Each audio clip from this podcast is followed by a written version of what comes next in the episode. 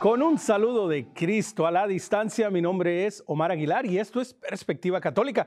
Perspectiva Católica, nuestro espacio, nuestro encuentro semanal en donde dialogamos, escuchamos, compartimos de los diferentes temas de la vida, de la familia, de la sociedad, de las mujeres. Todo desde una perspectiva católica. ¿Y por qué digo desde las mujeres? Porque hoy tenemos, tenemos un tema sumamente interesante. Hoy hablaremos del el genio femenino en un mundo tan polarizado en donde escuchamos por todos lados ¿no? de, esta, lucha entre el hombre y la mujer, de esta guerra de los sexos, de lo que significa ser mujer, de lo que significa ser hombre. Bueno, es bueno tomar, plantear y platicar acerca de lo que significa ser mujer desde una perspectiva católica y de lo que significa y de lo que representa para nuestra sociedad, para el mundo, para la familia, el genio femenino. Y para eso tenemos dos invitadas de lujo.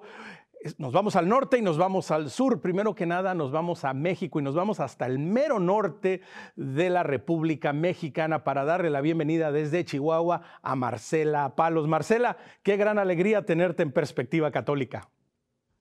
Igualmente de feliz, como siempre, de verte, Omarcito. Siempre es un gustazo eh, platicar contigo. Y bueno, pues ahora en este programa y platicar con Patti, la verdad, súper honrada. Mil gracias. Y gracias de nuestra parte por aceptar la invitación. Y bueno, como ya lo decía Marcela, ahora nos vamos al sur de los Estados Unidos, hasta el estado de la Florida, para darle la bienvenida a Patricia Weinberg. Patricia, bienvenida a Perspectiva Católica. Gracias, Omar. Muchas gracias por la invitación y también me honra muchísimo compartir este espacio con Marcela y poder de alguna manera compartir el corazón. Así que gracias. Exactamente, y Patricia, me quedo contigo porque algo muy interesante que mencionas, ¿no? Compartir el corazón y bueno, el tema del día de hoy pues es el genio femenino.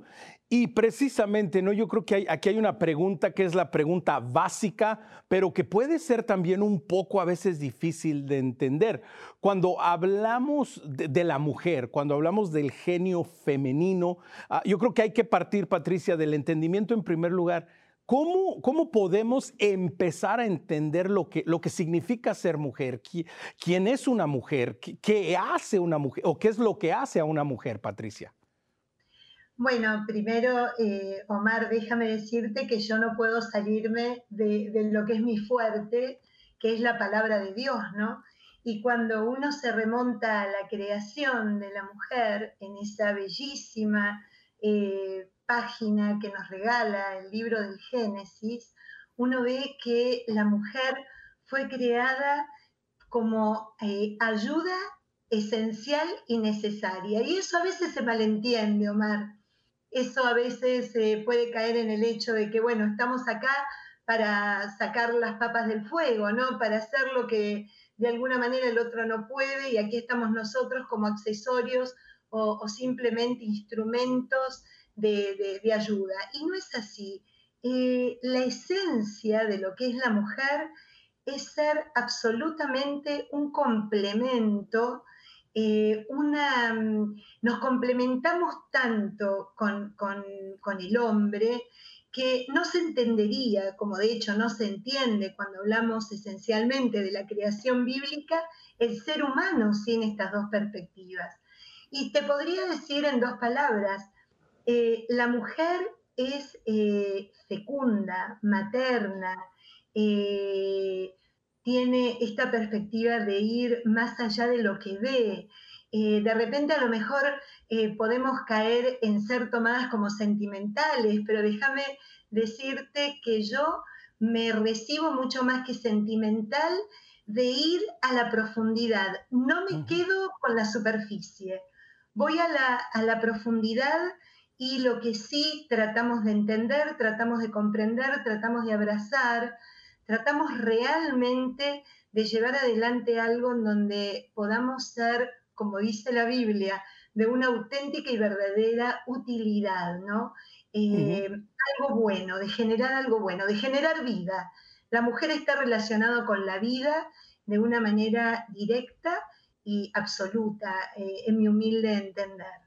Y que precisamente, Marcela, esto es de vital importancia ante un, mundo moderno en donde, bueno, ah, pareciera, ¿no? Que, hay muchas ofertas, que hay muchas opciones, que hay muchas maneras de pensarlo. Marcela, la importancia de partir desde esto, de volver a, ese en el principio de que la mujer vaya entendiendo estos conceptos que de nuevo nos ayudan y le ayudan a irse en primer lugar ubicando como mujer, ¿no, Marcela? Sí, mi queridísimo Omar, me, encantó lo que comenta Pati, ¿no? De, de volver a, cómo somos esa ayuda adecuada y tenemos características muy puntuales para ser complementarios varones y mujeres. Siempre se habla de los sexos opuestos, pero como bien dijo ahorita Patti, los sexos no somos opuestos, los, sexos somos complementarios. Y es en esa complementariedad, ¿no? En donde podemos ser la ayuda adecuada uno del otro, como lo dice en el Génesis. Siempre volver al principio, que es algo lo que San Juan Pablo II siempre nos invitaba, ¿no? Al final de cuentas, eh, lo que él hace con la teología del cuerpo es hacer una profunda reflexión para volver al origen. A, volver al origen significa volver a cómo fue el plan de Dios original para nosotros en el momento en el que nos creó. Y cuando nos creó, nos creó para ser complementarios varón y mujer. ¿no? Estas dos perspectivas de las que habló Patti ahorita, de ser, de ser persona, no son dos formas de ser persona humana. La, la, una forma es, es el, el, varón y otra forma es, es la mujer. Y entonces entender que cada uno tiene características muy puntuales en su manera de amar, en su manera de entregarse, para llegar a ser esta ayuda adecuada, ¿no? Y entonces el varón pues va a tener su genio masculino y nosotras vamos a tener nuestro genio femenino. Y, y es en, en, en, cada una de estas características que tenemos cada uno en donde vamos a lograr construir grandes cosas y al final de cuentas no solo construir aquí en la tierra grandes cosas, sino poder construir nuestro camino al cielo, ¿no? Y, por eso pues el, matrimonio es como esta vocación em, más común, entre comillas, ¿no? Eh, para, ahora sí que la, más, la más llamada o a la que son más personas más llamadas, porque justamente tiene que ver con este aprender a convivir en esa complementariedad, no porque un religioso, un sacerdote no lo haga, sino porque en este caso es pues constante, ¿no? Y aparte esa complementariedad es tan grande que da origen a la vida.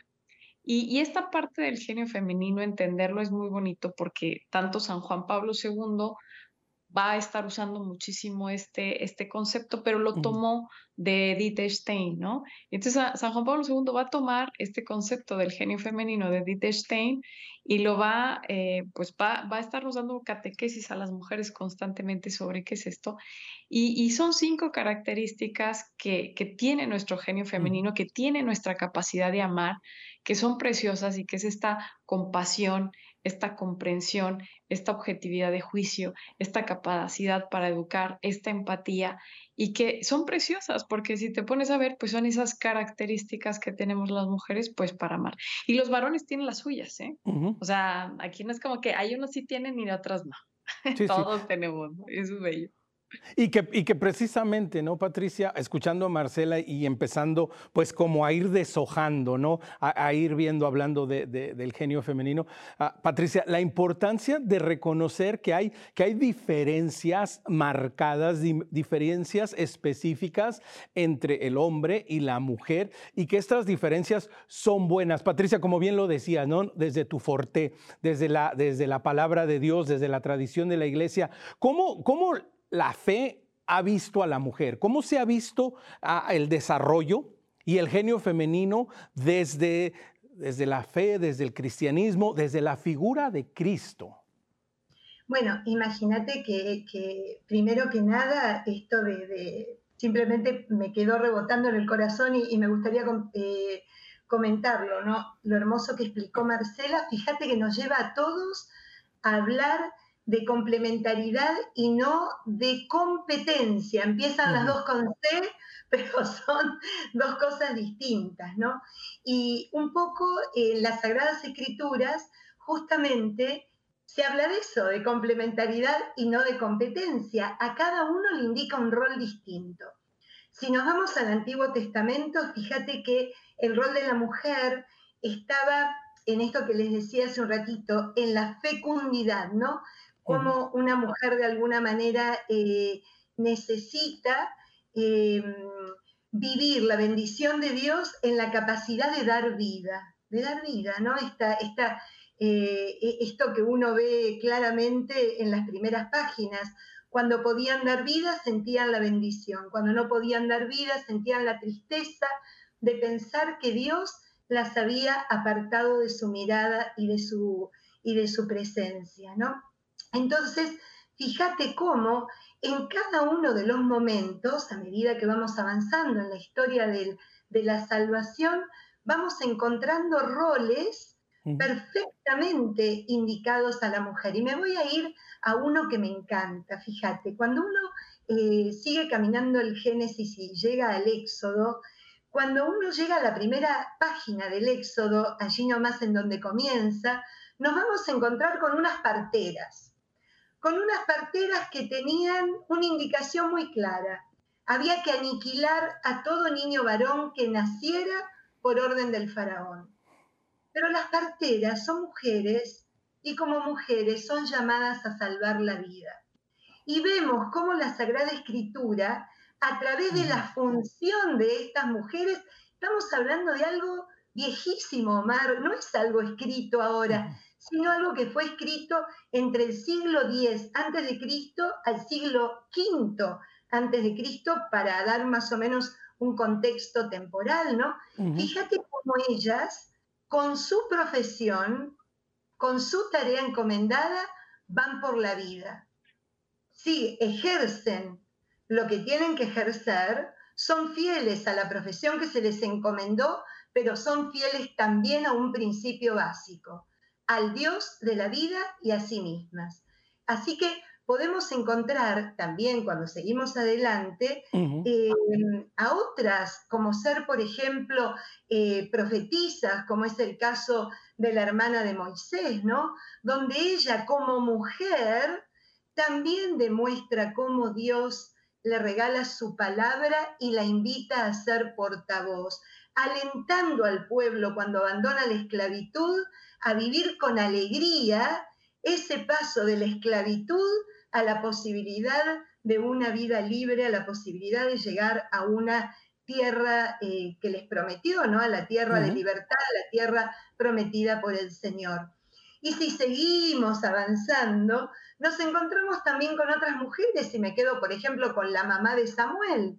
Fíjate que Samuel fue un gran profeta, un gran hombre dedicado a Dios, pero esta mujer, que tampoco había sido fácil eh, su maternidad porque no podía quedar embarazada, hasta que Dios le concede esa gracia, fíjate qué belleza, le concede una gracia, queda embarazada, tiene a su hijo, pero no lo guarda para sí, para propia satisfacción, sino que cumple la promesa que le había hecho a Dios.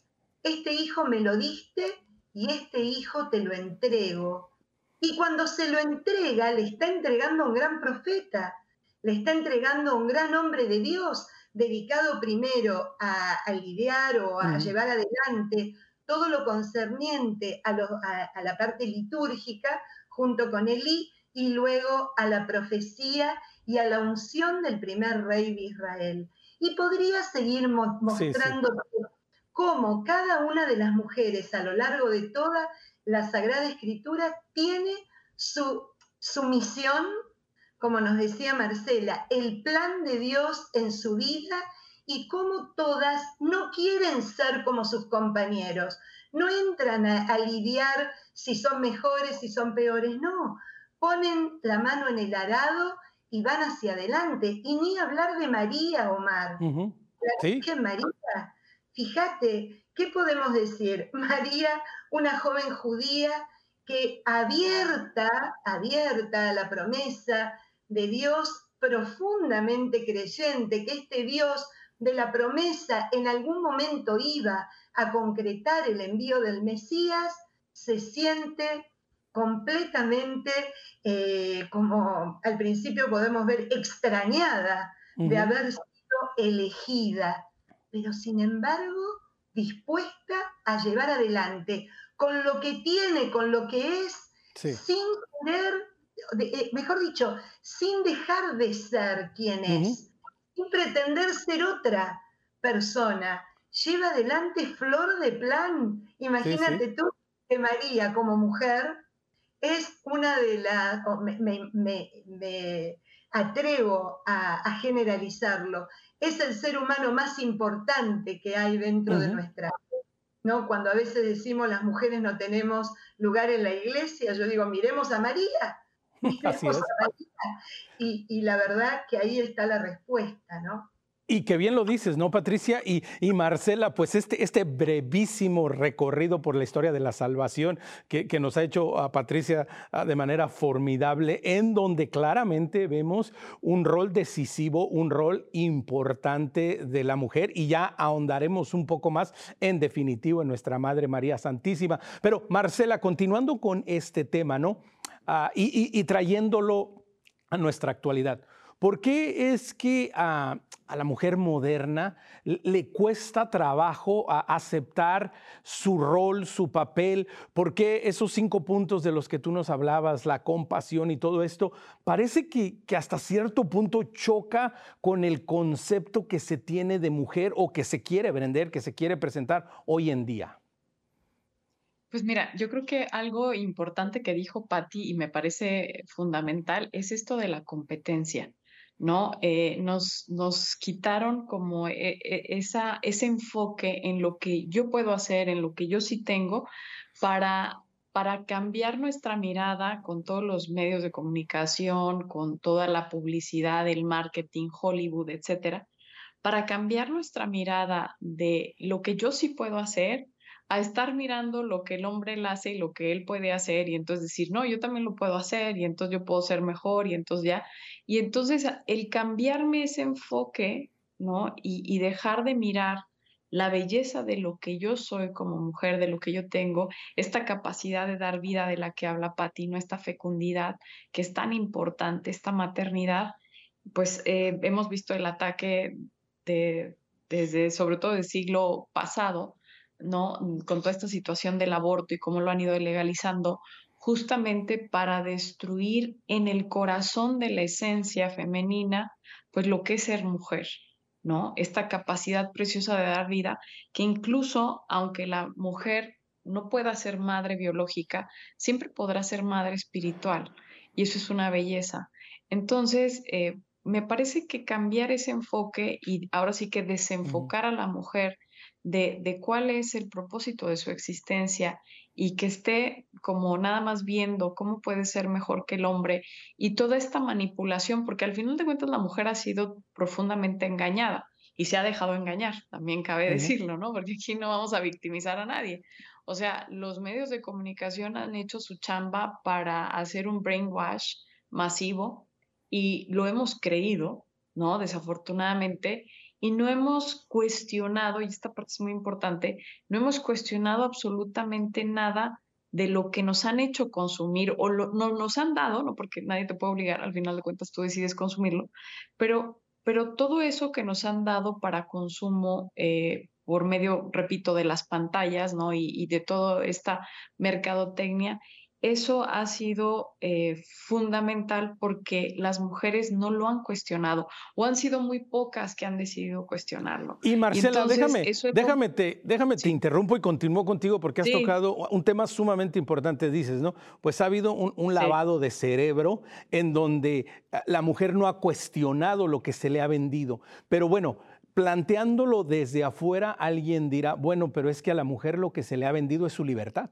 Es que lo que le han dicho es que, bueno, es su cuerpo y puede, y puede hacer lo que quiera, es su sexualidad y puede hacer lo que quiera. Ah, pues si no quiere ser parte de una familia, pues no necesita. ¿Por qué esto es tan peligroso y, por qué precisamente es esto que tú nos dices? Muchas veces voluntariamente la mujer ha entrado en este juego y se lo ha creído, Marcela. Es que es bien triste, mi queridísimo Omar, y yo creo que Patti estará de acuerdo, cuando te venden un concepto de, libertad equivocado. Todos los conceptos que nos han vendido, si tú los miras y los, eh, los puedes observar, ¿no? Son bien, o sea, en, en, en, en, apariencia son positivos. La libertad, la felicidad, ¿no? Son conceptos como muy positivos, pero hay que ver de qué están llenos esos conceptos que nos están vendiendo en la actualidad. El amor, por ejemplo, es un concepto precioso, pero lo han vaciado de contenido para llenarlo de cualquier porquería. ¿sí sabes? Y entonces lo mismo pasó con la libertad y el decirnos que la libertad es hacer lo que me da la gana, pues eso no es libertad, porque fíjate, la libertad es elegir el bien mayor. La libertad es un bien en sí mismo y por ser un bien en sí mismo, según un principio de filosofía básico, el principio de la no contradicción, una misma cosa no puede ser dos cosas a la vez, o algo es bueno o algo es malo. Por lo tanto, si la libertad es un bien en sí mismo, no me puede llevar al mal. Entonces, yo no puedo decir que porque soy libre, elijo drogarme, lo cual es un mal en sí mismo, es un, es un pleonasmo, o sea, es una contradicción, un pleonasmo, perdón, pero una contradicción terrible en sí misma. Entonces, no, cuando yo digo que soy libre es porque elijo el bien mayor y no hay mayor bien que la voluntad de Dios. Por eso en esta faz de la tierra, después de nuestro Señor Jesucristo, no ha habido persona más libre que nuestra Madre Santísima, porque ella elige la voluntad de Dios. Entonces, nosotras en la actualidad lo que nos han hecho creer es que eso no es libertad. Libertad no es elegir el bien mayor, libertad no es elegir la voluntad de Dios, que es lo que hace nuestra Madre Santísima, sino es completamente lo opuesto, es elegir aquello que para tus pasiones sea mejor, que para tus vicios, que para tu conveniencia, que para tu placer sea mejor.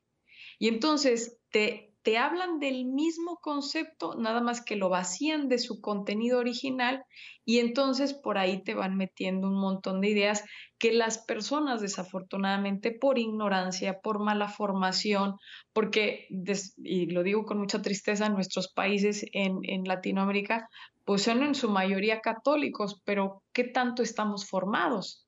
Porque puede haber mucha devoción, ¿no? Digo, tú y yo somos mexicanos y, seguramente mi querida Patti, que es argentina, habrá de algo de eso en su país. Eh, y hay mucha devoción y las fiestas y todo, y eso es muy bonito porque es algo de verdad muy bonito, pero al final de cuentas una devoción sin formación te lleva a esto, a que no puedas eh, ahora sí que cuestionar lo que te están diciendo y decir, ¿cómo, cómo, que, ¿cómo que es mi cuerpo y yo puedo matar a mis hijos? En mi vientre. Ah, y eso es un derecho y eso es libertad. Ah, ¿cómo? O sea, no me quieras ver la cara. ¿Cómo, cómo, cómo es libertad matar a mis propios hijos? Sí. ¿Cómo en qué momento? ¿Sí? Pero, pero para eso necesitas tener formación. Y esto es muy interesante, fíjate, nos bastaría el sentido común, mi queridísimo Mar. Nos bastaría porque el sentido común es maravilloso, pero por eso dicen que el sentido común es el menos común, porque parte de lo que hace este bombardeo y este brainwash es que te desensibiliza incluso del sentido común, incluso, incluso de cosas que dirías tú, oye, por instinto tú proteges un bebé, por instinto tú proteges a una mujer que está embarazada, ¿no? Y ahora eh, es justamente ir en contra de la maternidad en contra de lo que el propio sentido común te dice, ¿no? Entre, entre menos bombardeada es una sociedad, más sentido común puede llegar a tener. ¿no? Y que precisamente... Y, eso lo digo sin, sin formación, ¿eh? O sea, incluso sin tener formación. No, y, que, es algo, ah, que es algo que vemos y que estamos viviendo hoy en el día, ¿no? Precisamente este, este bombardeo de ideas, de pensamientos, de manera de actuar. Muchas veces, Patricia, pareciera, ¿no? Que, precisamente lo que menos tenemos es la libertad de decidir. Y qué importante es, Patricia, para, para la mujer, para el genio femenino, también voltear a la historia, a la verdadera historia y ver su rol. Porque pareciera, Patricia, que bueno, que que, la historia actual, que nuestros tiempos modernos, pues son incompatibles con el modelo de mujer, con lo que significa realmente mujer, porque lo que se vende, y como bien lo acaba de decir Marcela, pues son un montón de ideas que quieren que la mujer sea todo menos que sea mujer, ¿no, Patricia? Sí, así es. Y fíjate, Omar, que eso es tan viejo como el hombre, ¿no? Si volvemos a remontarnos a los primeros tiempos vamos a ver que siempre al hombre se le ofreció ser algo que no es, ¿no? Eh, en, este, en esta belleza de página que no, hoy no puedo salir de ella, evidentemente, pero fíjate cómo en el Génesis a nuestros primeros padres, ah, no pasa nada, coman del, coman del fruto, eh, obviamente estamos hablando en un lenguaje completamente simbólico, pero real, ¿no? La palabra de Dios, coman del fruto y serán como dioses, o sea, La cuestión es ser algo que no soy. Esta cosa que siempre nos llama la atención. Cuando dejamos de ser quienes somos, primero empezamos a vivir enfermos, ¿no? Segundo, dejamos de ser libres, pero absolutamente es justamente la raíz de nuestra libertad. Cuando el pueblo de Israel, a lo largo de la historia, y ahí involucra hombres y mujeres, pero te digo como género humano, ¿no? Eh, el pueblo de Israel dejó de tener esa perspectiva de ser el pueblo amado, el pueblo elegido por Dios, fue cuando le contestó a nuestro querido Samuel, queremos ser como los otros. Ah, queremos un rey porque queremos ser como los otros. Y el problema que tenemos hoy día en esta historia actual, coincido 100% con lo que Marcela nos contaba, es que la atracción de ser como los otros nos nubla, nos saca de la belleza y la riqueza de ser lo que verdaderamente somos, que somos hijos amados de Dios. Y como hijos amados de Dios e hijas amadas de Dios, tenemos absolutamente en nuestra vida roles, eh, planes, eh, fines, metas, misión que cumplir que no las podemos hacer cuando pretendemos ser como el otro. Ahí es donde realmente creo yo que en la historia actual, fíjate que yo a veces escucho eh, en, eh, a veces acompaño espiritualmente a algunas personas que eh, tienen a sus hijos, ¿no? Deliberando sobre esto de que bien no saben qué son, no saben qué les gusta, no saben ante quiénes se sienten atraídos, ¿no? Y, y vos te das cuenta que lo que está viviendo esa criatura de increíble, 12, 13, no estamos hablando de chicos más grandes, ¿no? Estamos hablando de lo que en nuestra época eran preadolescentes, lo que vos estás dándote cuenta que es una opresión, es un empuje, es una cosa total y absolutamente esclavizante, porque si no sos como lo que decimos, hacemos o te proponemos, dejas de ser parte. Y ahí empieza el gran problema.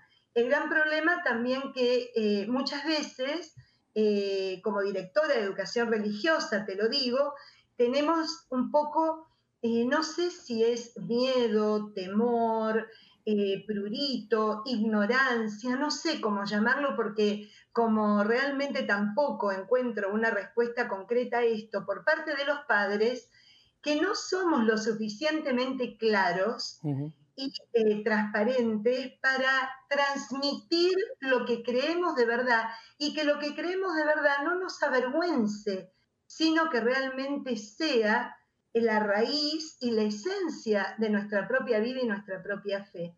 Entonces yo creo, perdón. Sí, no, no, continúa, continúa. Estamos a punto de salir al break, pero qué importante es esto que, mencionas, Patricia, y que creo que va a ser el punto de partida para el siguiente ah, segmento, ¿no? La importancia que también representa la familia para el desarrollo, para el entendimiento de lo que significa ser varón, de lo que significa ser de manera particular, ahora que estamos hablando del genio femenino. Vamos a tomar una pausa, pero ya lo sabe, si quiere comunicarse con nosotros, si tiene algún tema que nos quiere recomendar, escríbanos a nuestro correo electrónico perspectiva.ewtn.com. Ya lo sabe, también estamos en Facebook, en donde ponemos todos nuestros programas. Estamos en Perspectiva EWTN. No se vaya, regresamos después de este breve corte.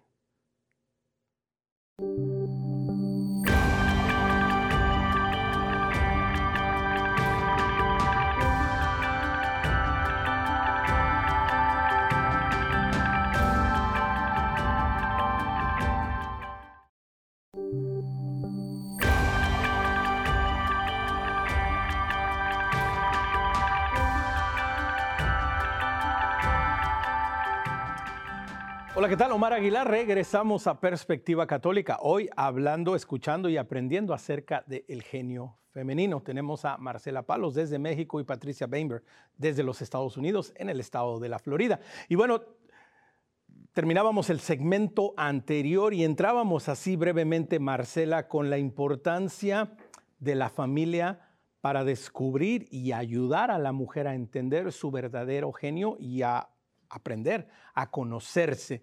¿Cuál es la importancia de la familia y cuáles son, ya si entramos ahora sí en esta parte, ¿no? Los retos que representa, pues, educar y formar a nuestras, a nuestras hijas, a nuestras mujeres, pues, para que vayan reconociendo su genio, Marcela.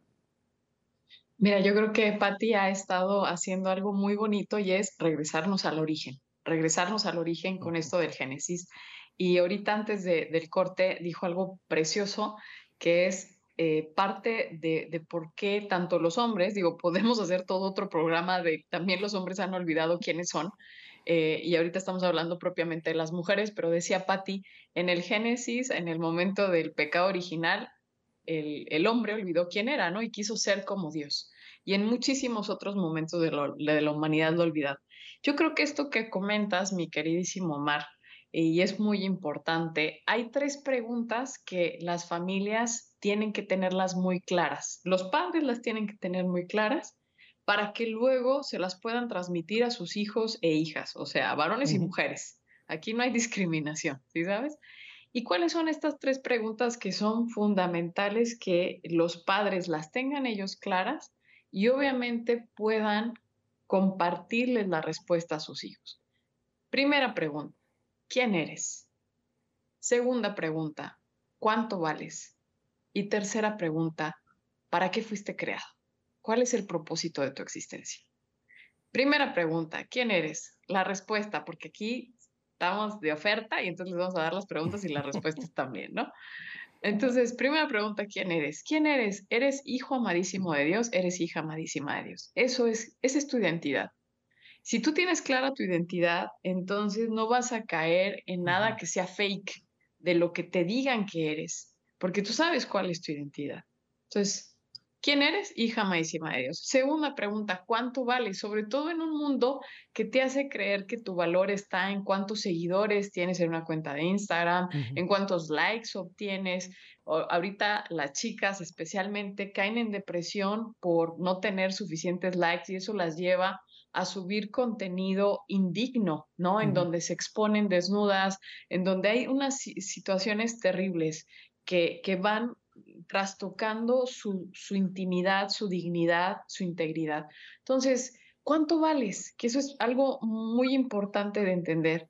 Pues vale la sangre de Cristo. Y eso no se quita, ¿sí?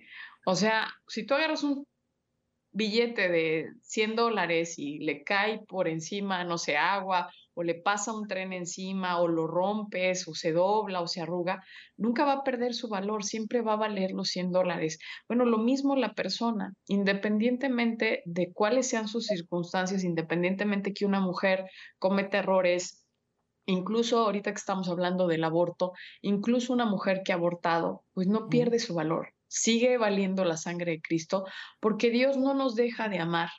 Y eso es algo precioso. Somos nosotros los que con nuestros pecados, con nuestras acciones nos alejamos de Él. Y entonces somos nosotros quienes dejamos de amar a Dios, pero Dios nunca nos deja de amar. Entonces, ¿quién eres? Hija amadísima de Dios. ¿Cuánto vales? Vale la sangre de Cristo y ese valor no se quita. Es un valor muy concreto, porque muchas veces pensamos, cuando alguien dice, oye, ¿y cuánto vales? Ay, mucho. No, no, no tengo precio. No, no, sí tiene precio. Y tiene un precio muy concreto súper concreto, la sangre de Cristo. Y eso es muy importante. Y tercera pregunta, ¿para qué fuiste creado? ¿Cuál es el propósito de tu existencia?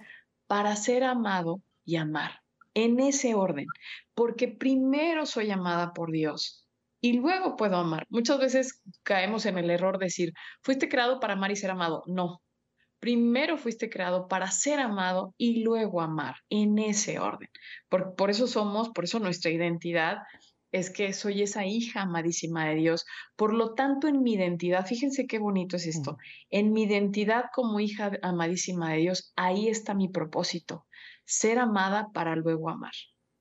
Y entonces cuando Sí, sí, no. Y, Marcela, déjame, te, pregunto esto antes de, pasarle la misma pregunta a Patricia. Ah, escuchándote todo esto que nos estás diciendo, estas maravillosas tres preguntas, y que como dices, no solo se aplican a la mujer, y, en un futuro hablaremos también del genio masculino. Pero hablando de la mujer, precisamente, número uno, pues no estamos haciendo estas preguntas. Y luego parece ser que hay un, una sobresaturación de limitar lo que significa ser mujer a la sexualidad.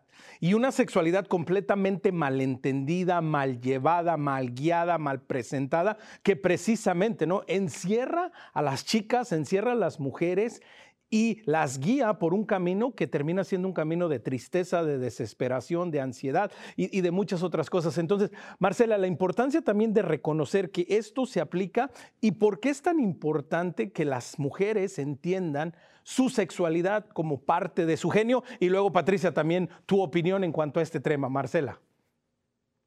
Fíjate que esto es bien importante porque en un mundo que te promueve la promiscuidad, ¿no? Como estilo de vida y que aparte se ha normalizado la promiscuidad. O sea, e, e, ese es el otro problema. Todo mundo lo hace, todo el mundo ya ha tenido dos, tres, cuatro, cinco, seis, siete, ocho, nueve, diez, las parejas que quieras. Y en el fondo, en el fondo, la mujer, por más liberal que, que se diga ser, claro que va afectando su autoestima y específicamente en estas tres preguntas, eh, que son ahora sí que pilares de la construcción de, la, de, un proyecto de vida, porque son pilares para poder construir mi proyecto de vida. Una mujer que ha sido tratada como objeto sexual y que ella misma se ha dejado tratar y que ella misma ha creído la gran mentira de que es objeto sexual o que solamente puede ser amada, amada entre mm. comillas, en la medida en que ofrezca algo sexual y que solo va a ser valorada en la medida que ofrezca eso sexual, pues imagínate a dónde se va su autoestima, ¿verdad? Pues más allá del subsuelo, porque no es vista como esa, eh, todo lo que es como persona, todo lo que es como mujer, sino que es reducida a solamente un aspecto, ¿no? Y que también es posible que ella se sienta totalmente rota y ella misma se trate como, como un objeto, ¿no? Y que no vea la grandeza de su corporeidad como ese templo del Espíritu Santo que es. Y entonces, pues obviamente va a tratar su cuerpo eh, como una cosa, como un accesorio que me quito y me pongo, ¿no? Como algo que puedo lavar, que puedo quitar, que no importa lo que yo haga con mi cuerpo, mientras yo sea una buena persona en el alma, ¿no? Y no es así como funciona. La persona es una unidad sustancial de cuerpo y alma espiritual y la persona no tiene un cuerpo, la persona es su cuerpo, la persona es su alma, ¿sale? No, no es un accesorio con el que puedo jugar y puedo tener y experimentar placer. No, no es un acumulador de, de, episodios placenteros. Eso no es el cuerpo, ¿no? El cuerpo es la expresión del alma. Va a decir San Juan Pablo II que el cuerpo es sacramento, porque es un signo visible de una realidad invisible. Es decir, el cuerpo revela el alma de la persona. Entonces, cuando una mujer cae en esta terrible mentira, volviendo a tu pregunta, de, caer en esta promiscuidad, en, este sexo casual, no, incluso antinatural, y, aparte ahora con todas estas terribles plataformas de OnlyFans y, Tinder y todo esto, eh, pues obviamente la, la chica cree eso, cree que su cuerpo es simplemente un accesorio con el que puedo experimentar placer y ya está. Entonces, por eso volver al origen y decir, no, a ver, espérame, es que mi cuerpo soy yo. Y no solamente mi cuerpo soy yo, sino que además es templo del Espíritu Santo. y entonces, claro que me voy a lastimar.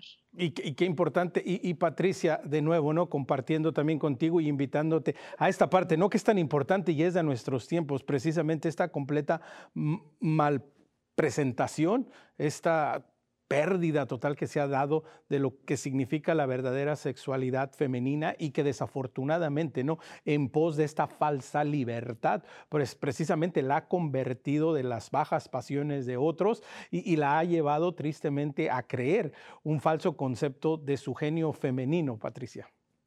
Totalmente, y fíjate que si bien eso lo vemos que a lo largo de la historia de la humanidad es viejísimo y pasa desde los tiempos más eh, remotos. Eh, yo creo que en la antigüedad, incluso por lo que podemos ver en el Antiguo Testamento, cómo se invita a, las personas que ejercían la prostitución, por ejemplo, eh, con, una, con, una, con un amor tan claro por parte de Dios, ¿no? Se invita a abandonar ese camino y a acoger una vida nueva. desde el Antiguo Testamento y me quedo con una para que la busquen, que es Rahab, ¿no? que a mí me encanta, que está en el libro de Josué.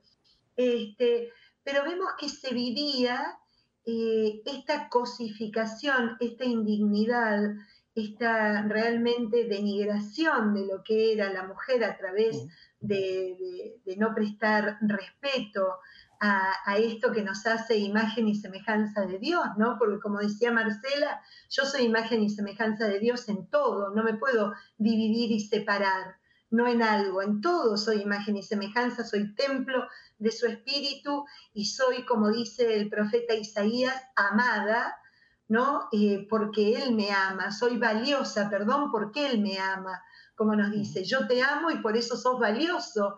Fíjate que el amor de Él hacia nosotros es lo que nos da valía.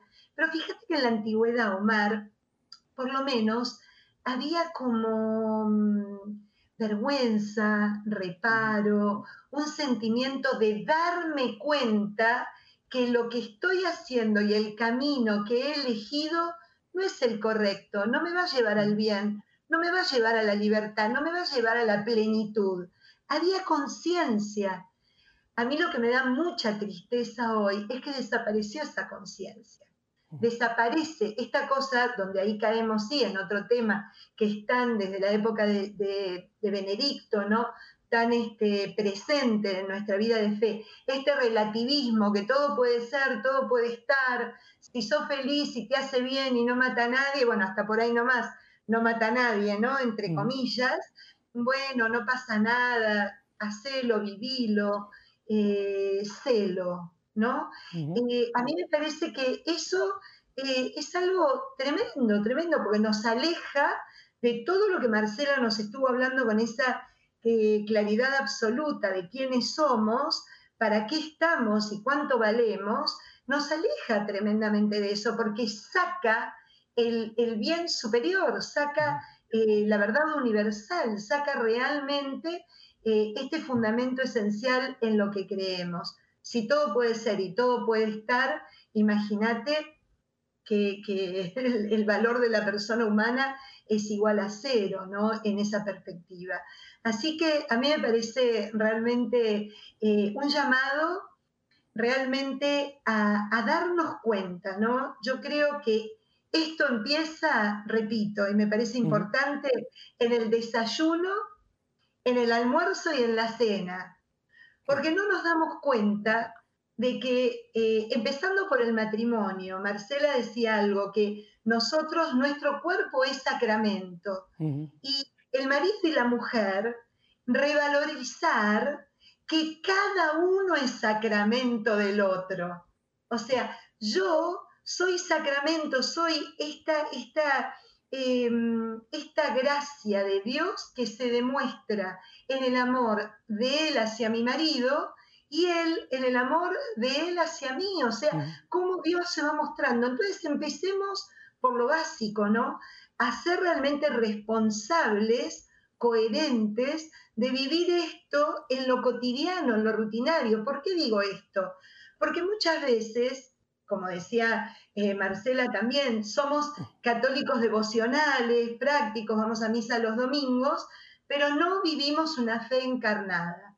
Entonces opinamos, hacemos este, comentarios o tenemos algunas este, perspectivas que compartimos en familia que distorsionan, confunden y no forman realmente el corazón, la vida de nuestros hijos. Nuestros hijos nos ven que nosotros participamos de determinado movimiento, asistimos a la Eucaristía y de repente soltamos algún concepto que denigra a la mujer, que denigra la figura del hombre, que denigra este complemento que somos. Entonces fíjate cómo en el desayuno ¿no? ¿Por qué digo esto? Porque a mí me encanta eh, en la teoría bajarlo a la tierra y decir, bueno, ¿cómo podemos hacer hoy para empezar a trabajar? A lo mejor no tengo tantos conocimientos, no le puedo hablar de cosas a lo mejor tan puntuales y tan concretas porque me, eh, no, tengo en mí esa formación, pero sí estos tres, eh, estas tres preguntas de Marcela Primero hacérmelas a mí misma, o sea, realmente quién soy, cuánto vale y a qué estoy llamado, y que se me prenda la luz roja cada vez que distorsiono ese lo que soy, cuánto valgo y a lo que estoy llamado cuando lo comparto con mi familia. Porque los chicos son esponjas, Omar. Son esponjas. Yo soy directora de educación religiosa y no te das una idea, porque además son esponjas que hoy día no se quedan con una respuesta cualquiera. Vienen y te interpelan. Ah, pero mi mamá y mi papá me dijeron otra cosa. O en mi caso, ¿no? Entonces, yo creo que por ahí tenemos que empezar con esta, con esta eh, posibilidad de, realmente eh, convertir, ¿no? Esta conversión permanente, convertir lo que pensamos, convertir cómo nos miramos, cómo nos vemos, cómo nos valoramos, eh, la alegría de ser mujer, ¿no? Que queremos defender lo femenino, después estamos despotricando todo el día porque tenemos que atender desde dónde hacemos lo que hacemos como mujeres, desde dónde, ¿no? Eh, una brevísima, y con esto termino porque hablo mucho, este, una brevísima eh, imagen bíblica. La suegra de Pedro, que probablemente se la pasó sirviendo toda su vida a los que la rodeaban, una vez que tuvo el encuentro con Cristo y la levantó de ese lugar donde se encontraba enferma, dice todos los evangelios que se levantó y comenzó a servirles. Cuando nos encontramos con Cristo, cuando nos encontramos con el amor que nos tiene, con la valía de su sangre en nosotros, nos damos cuenta que estamos justamente desde ese amor llamados a servir.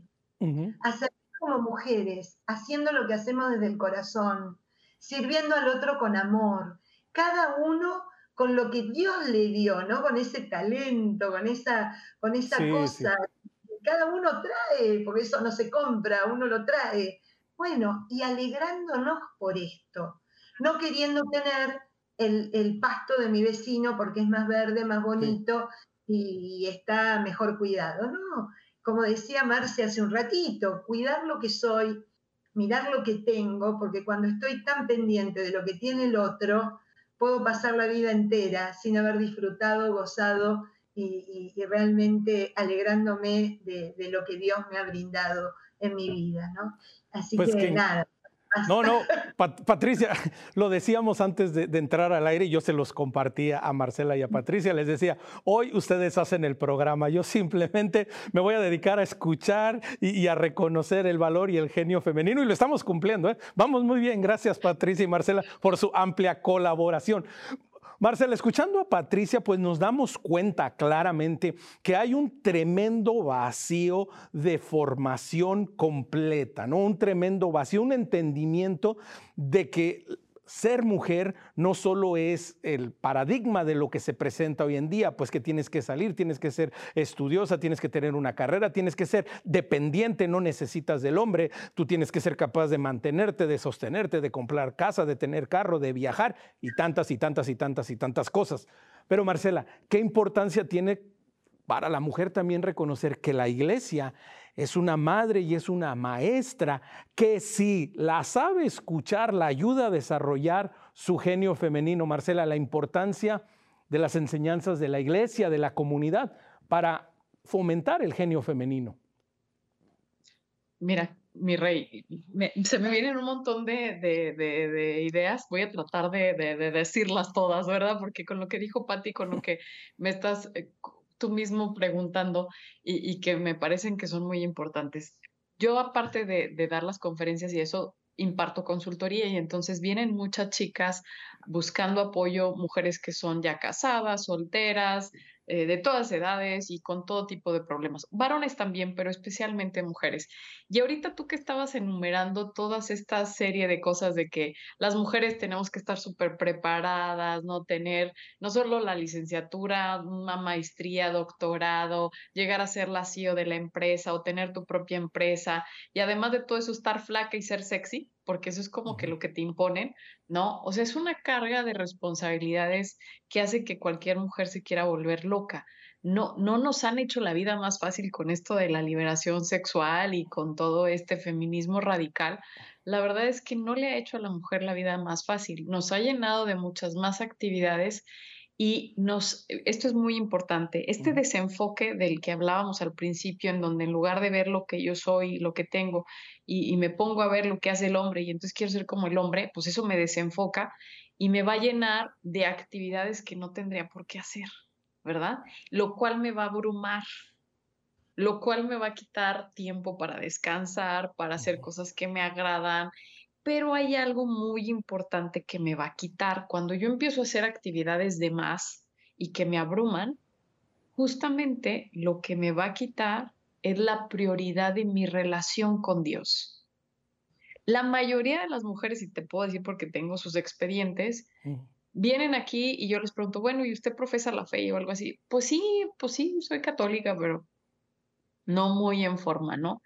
Y entonces parte del proceso que yo hago primero es esto que comentaba ahorita mi querida Patti de lo que hace la suegra de, de, Pedro. Tiene un encuentro personal con Cristo, porque solo desde ese encuentro yo también puedo entender esta identidad eh, de ser esa hija amadísima de Dios y por lo tanto de, de mi genio femenino, ¿no? Y puedo entender cómo es el que Él me llama, cómo es que Él me llama a servirle desde mi realidad como mujer, ¿no?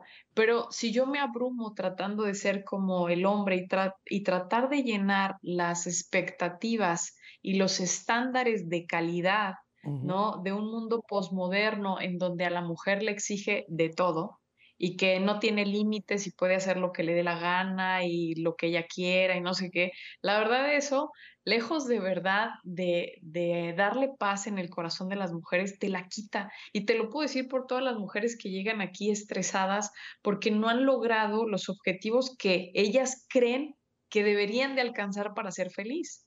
Y entonces se la pasan buscando esos objetivos como loca y dejando de vivir el momento presente, dejando de disfrutar el tiempo con su familia, maltratando su relación matrimonial o su relación con sus hijos, haciendo un desbarajuste con todo lo demás, porque han creído estas mentiras, ¿no? De que voy a ser feliz cuando sea como el hombre. Y dices tú, no, pues o sea, me doy un tiro, me tiro por la ventana además, ¿verdad? Es que así no se va a alcanzar la felicidad y mucho menos quitando la prioridad de mi relación con Dios. En el momento en el que Dios no solamente es el centro de mi vida, sino que ocupa todo el espacio, en el momento que no es así, voy a tener broncas, porque alguien va a ocupar el lugar de Dios, eso te lo puedo asegurar, no se va a quedar vacío. Y Marcela, y, Marcela ese, ese, esto que mencionas y esto que dices es, es, de vital importancia. Nos quedan un par de minutos, pero quiero darles el espacio a ti y a Patricia para hacer ese enfoque de esto que, que acabas de decir. Tenemos que reconocer, la mujer tiene que reconocer el lugar que tiene Dios en su vida y cómo agarrándose de Dios, tomándose de Dios, escuchando a Dios, puede realmente desarrollar su genio. Nos quedan dos minutos, así es que les voy a ceder el, micrófono y la cámara a los dos para ese último comentario de la importancia de Dios. Ah, Patricia, comenzamos contigo. Bueno, yo antes quería simplemente dar esta frase que me encanta, que eh, tenemos que aprender a pasar de ser mujer maravilla a una maravillosa mujer, ¿no? Una frase de una, una amiga mía eh, con quien hacemos talleres para mujeres y realmente yo creo que es eso, la mujer maravilla que tiene que estar en todo salvando al mundo, entre comillas, este, y se olvida de ser una maravillosa mujer con lo que eso implica, ¿no? Eh, y somos maravillosas mujeres cuando estamos agarradísimos, agarradísimos, eh, caminando en la presencia del Señor. Esto que el Señor le dice a Abraham en el Génesis también, sé honrado y camina a mi presencia, nos lo dice a nosotras, nos lo dice de una manera pues, especial. Patricia, qué, qué, mensaje tan lindo, ¿no? Las mujeres son maravillosas. Ah, Marcela, 30 segundos, un mensaje para las mujeres y siguiendo animando a seguir descubriendo el genio femenino. Tengan un encuentro personal con Cristo. El cristianismo no es, no es una serie de leyes o de normas, es el encuentro con una persona que es Cristo. Fórmense y yo también las invito, pueden entrar a mi curso de Mujeres Geniales para, para profundizar en esta belleza del genio femenino que está en Holidemia o bien mi curso de latidos conscientes que también está en Holidemia y este libro. Eh, yo siempre ando haciendo mi comercial, pero para que se formen, de verdad es que la formación es muy importante porque si no tenemos formación, qué difícil es entender la belleza de lo que somos, porque cualquier cosa que nos digan podemos creerlo, dado que no tenemos fundamentos de, de toda la verdad que somos. Entonces, descubran la verdad sobre sí mismas desde Dios, desde Dios.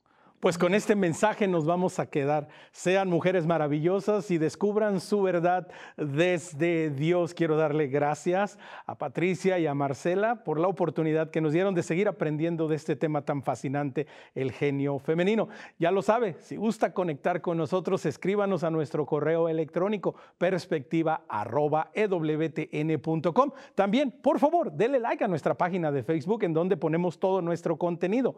Perspectiva EWTN. Será hasta la próxima, pero recuerde que nuestra perspectiva siempre sea el amor.